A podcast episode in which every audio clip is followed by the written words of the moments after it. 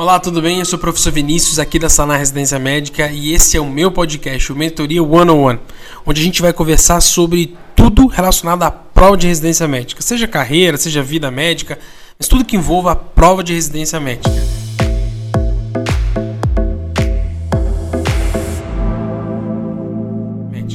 A gente vai estar aqui toda semana se vendo e se você quiser, considere se inscrever no nosso canal para que você não possa perder nenhuma das nossas interações. Vamos começar com a minha primeira pergunta. Não sei o que fazer de residência médica. Todos me falaram que na dúvida é melhor fazer clínica médica do que trabalhar direto. E aí? Bom, essa é uma pergunta que vale ouro, né? Muita gente hoje tem parado na hora de, da, da prova de residência médica para poder trabalhar um ano e depois então iniciar a sua formação de residência médica.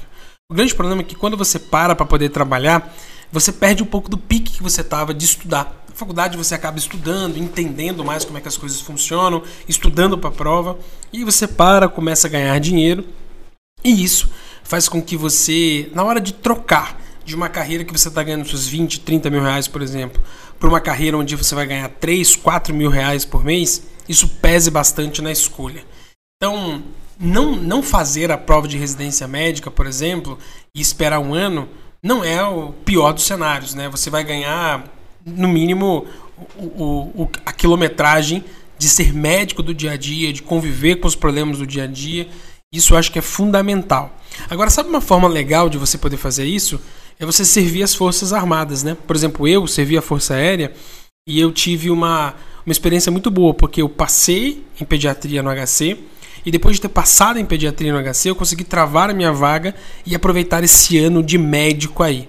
No meu caso também, é, eu tinha plena certeza que eu queria fazer pediatria, mas eu não estava querendo entrar logo em seguida na residência médica e isso me atrapalhava um pouco. Então, uma coisa legal é, você pode passar até em clínica médica, e lembrando que eu acho que a grande decisão que você tem que tomar logo no início é se você vai para a área cirúrgica ou área de clínica, vai para pediatria ou para GO, nessas grandes decisões. Exceto se você tem, por exemplo, se você sabe exatamente que você vai para uma área igual otorrino, oftalmo, neurocirurgia, que você tem que dedicar logo no início, aí é um pouco mais complexo. Mas servir as, as Forças Armadas é uma ótima alternativa para você que quer ser aprovado e já entrar na sua residência logo depois podendo ficar um ano então sem precisar estudar sem nada. Ou às vezes para você que quer ter um ano com um ganho um pouco maior, com uma outra experiência, faz muito sentido. Então, não sabe o que fazer de residência médica, melhor não fazer clínica médica. É melhor você poder parar, refletir um pouco e trabalhar com aquilo que vai te acrescentar no futuro, e não pegando plantão e ponto final. Então, a minha dica aqui é, é reflita um pouco até a época das provas e faça as provas, né? E não desista de fazer esse ano, acho que no ano corrente que você está vendo esse vídeo. Acho que isso é ruim. Você tem que tentar, tem que se expor para depois você então é, conseguir tomar a melhor decisão é, quando você tiver uma cabeça um pouco mais formada. Agora, deixar para poder fazer plantão e ponto final, isso às vezes é uma, é uma má estratégia e pode ser uma armadilha financeira para você, tá bom? É, uma outra pergunta foi da Keren falando: UFG, quais são as provas parecidas para treinar? Muito interessante essa pergunta porque a UFG acabou de divulgar que ela vai ter uma troca para a banca, né? Que vai ser a Verena agora, o Instituto Verena. O Instituto Verena fez uma prova da Santa Casa de Goiás mesmo. E quando eu olhei as questões do próprio Instituto Verena com a Coreme da UFG de Goiás, me pareceu que as questões eram muito próximas, entendeu? Pode ser que tenha uma ou outra coisa que difira é, na hora de você cobrar um tema é, de uma banca da Coreme com a própria Instituto Verena, mas como ela já era muito próxima da Universidade Federal de Goiás, eu acredito que a gente vai ter poucas mudanças associadas é, nessa prova. Então, eu faria agora as provas então da Santa Casa e outras provas que o Instituto Verena fez, mas não deixaria de fazer aquelas provas que já foram feitas pela Coneme da Universidade de Goiás. Uma coisa interessante quando você fica olhando muito prova parecida é que é, vale muito mais a pena a tática de estudo que você está utilizando do que a prova em si que você está fazendo. Deixa eu, reparar, deixa eu modelar essa frase. Vale muito mais a pena você fazer prova e estudar os temas estatísticos que caem naquela instituição do que, por exemplo, você ficar só fazendo as provas na íntegra de determinada instituição porque elas são próximas e parecidas, né? Acho que você tem que se garantir muito mais nos temas que você está lendo e muito menos naqueles exatamente na questão como ela é cobrada, na forma como é colocada. Eu acho, acho que isso é, é menos primordial. Beleza? Uma próxima pergunta aqui. Vai ser a minha primeira vez que vou fazer essas grandes provas de residência médica. Algum conselho? Bom, bem-vindo ao clube aí, né? Eu acho que é, é legal você passar por essa experiência e essa experiência ela é transformadora. A primeira coisa que você tem que imaginar é a seguinte: não se cobre passar de primeira, tá? Acho que a gente está no momento onde todo mundo está querendo acertar de primeira tudo o tempo inteiro. Não se cobre passar de primeira. Você não tem necessidade de passar primeira. Você já é médico, você é formado, né? Você vai poder atuar como médico onde você quer que, que você vá. E eu, por exemplo, no meu caso, formei muito cedo, né? Formei com 22, 23 anos. Acho que foi isso, talvez até 21, não lembro. Mas foi muito cedo na minha formação é, poder, poder logo sair, entrar na residência médica.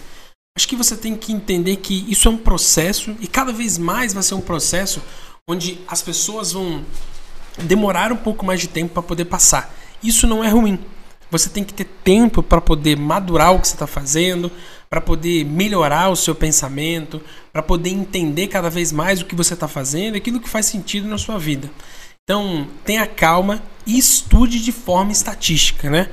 É, nenhum outro concorrente ali tem uma vantagem competitiva sobre você. Pelo contrário, se você estudar os temas estatísticos que caem em qualquer, em qualquer instituição, você sim vai conseguir sair na frente de outros candidatos pela tática de, de estudo e não simplesmente porque um candidato é melhor do que o outro. Todo mundo é normal, numa curva normal, todo mundo é mediano, né?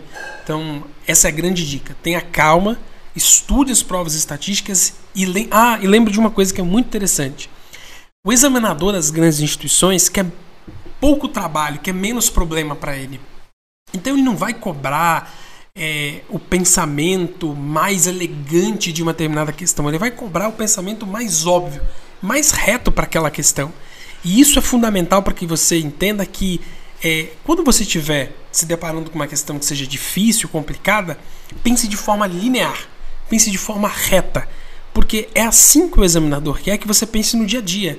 No dia a dia você não tem tempo mirabolante para poder fazer diagnósticos incríveis onde você está ali atuando na sua prática normal. É claro que com o passar da sua subespecialidade, aí sim você vai ter tempo de levar seu paciente para uma reunião clínica, você vai ter tempo de voltar para casa e estudar aquilo que o seu paciente estava falando, e aí você vai ter tempo de poder raciocinar é, é, diagnósticos elegantes. Mas nas grandes instituições, especialmente de São Paulo, quando a gente está falando de bancas que já são consagradas, a banca quer tentar entender como é que ela pode diversificar e tirar da linha dela aquele candidato que não consegue fazer um raciocínio linear. Isso vai contar bastante. Residência no Mater Dei é boa? Bom, as residências no, no, no, nos hospitais Mater Dei são excelentes por definição, né? Agora depende de qual subespecialidade você está olhando. E outra coisa, o que garante que uma residência é boa ou ruim? Então é fundamental que você primeiro seja aprovado onde você quer. Então faça suas 5, 7 provas que você tem que fazer.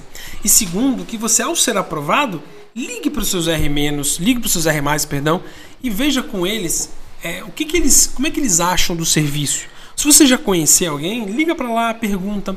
Agora, raríssimas vezes eu já vi uma residência ser ruim a nível de, nossa, cara, é impraticável fazer residência aqui pouco provável que você passe no serviço assim. Serviços assim, eles acabam sendo extinguidos. E mesmo serviços ruins, que podem ter menos procedimentos se você for para uma cirurgia de que um outro serviço, ou serviços que têm menos casos complexos do que o outro, por exemplo, esses serviços não são os serviços que moldam o médico, mas sim o residente que molda o serviço ali. Então, eu olharia muito mais para qual tipo de residente que eu quero ser, qual tipo de residência que eu quero fazer, do que se a residência é muito boa e eu vou fazer, por exemplo, um excelente serviço naquela residência, né? Eu iria muito mais por esse lado. E a última pergunta é: prova de R+, comecei agora o cursinho daqui. Será que dá tempo? Com certeza, né? Se o cursinho estava aberto para você poder comprar, dá tempo sim. O R+, a preparação do R+, ela pode envolver aqueles preparadores longos ou preparadores curtos, né? O preparador longo é aquele, aquela, aquele candidato que se prepara desde o R1. Mas a gente sabe que é muito complexo, que é muito difícil, que a gente tem uma dificuldade muito grande para poder se preparar desde o R1, porque às vezes é muito pesado, é muito complicado, não dá tempo, né? A carga horária da residência é muito alta. Só que sabe uma coisa que é diferente do R+, no R+, você já tem a maturidade de poder estudar aquilo que você está vendo. Não porque é obrigado, mas porque você vai encontrar no seu consultório, você vai encontrar na sua prática médica. E isso vai ser fundamental para que você atenda os seus pacientes da forma como eles merecem. Então você não está ali simplesmente lendo alguma coisa porque o seu chefe mandou. Não. Você está lendo porque é literalmente chegou a sua hora de ser médico daquele paciente e você vai ter que entender exatamente o que fazer. Eu lembro muito do meu, dos meus irmãos que era quando eu fui estudar para residência, você estudava assim, ah, não quero estudar GO. Beleza, fui fazer pediatria. Quando eu tô na pediatria, eu precisava saber qual a conduta numa, numa laringite estrudulosa, eu precisava saber qual era a conduta numa FAPA, eu precisava saber qual era a conduta numa meningite. Quando eu fui para o meu R+, de cardiologia pediátrica, eu tenho que saber quais são as últimas diretrizes. Eu tenho que saber quais são os artigos que embasam aquelas diretrizes. Quando eu fui para o meu R+, de hemodinâmica de congênito, eu precisava saber muito o que, que as pessoas estão fazendo quase em off-label no planeta naquela especialidade, já que eram menos, muito Bem, bem, menos pessoas que faziam a especialidade? Por que, que o meu chefe tomava a conduta A e não a conduta B? Porque não estava escrito em lugar nenhum. Então, é, isso mostra que o seu compromisso na sua residência já é com o ensino. E a prova de R+, a depender de onde você vai fazer, ela nada mais é do que a formalização daquilo que você aprendeu no ensino. E por isso que ela tende a ser mais fácil para quem é da casa, por exemplo. Não é porque é mais fácil, não é porque existe um beneficiamento de quem é da casa. Por exemplo, no HC, no Dante Pazanese, onde eu fiz. Mas é porque o que é cobrado é o que é visto. E faz todo sentido ser cobrado. É óbvio que as provas vão cada vez ficarem mais complexas porque tem muito candidato querendo passar no lugar definidor de carreira. E o R é o local que define a sua carreira. E você vai precisar se esforçar para que uma outra pessoa que veio de fora, por exemplo, não passe na vaga que deveria ser sua. Às vezes faz clínica médica no HC, quer fazer endócrino no HC, né, que está super disputado, ou oncologia no HC, que é super disputado, ou as cirúrgicas, por exemplo. Você vai ter que saber. Mas isso faz parte da sua formação médica como especialista. E não o contrário. Ah, não passei porque eu não sabia. Uai, o que, que você fez durante a residência médica que você não sabia? Bom, esse foi o nosso episódio, então, do, da mentoria One on One aqui no Sanarcast. Espero que você tenha gostado. Se você gostou, considere se inscrever no nosso canal e a gente se vê na semana que vem com mais um episódio. Um beijo.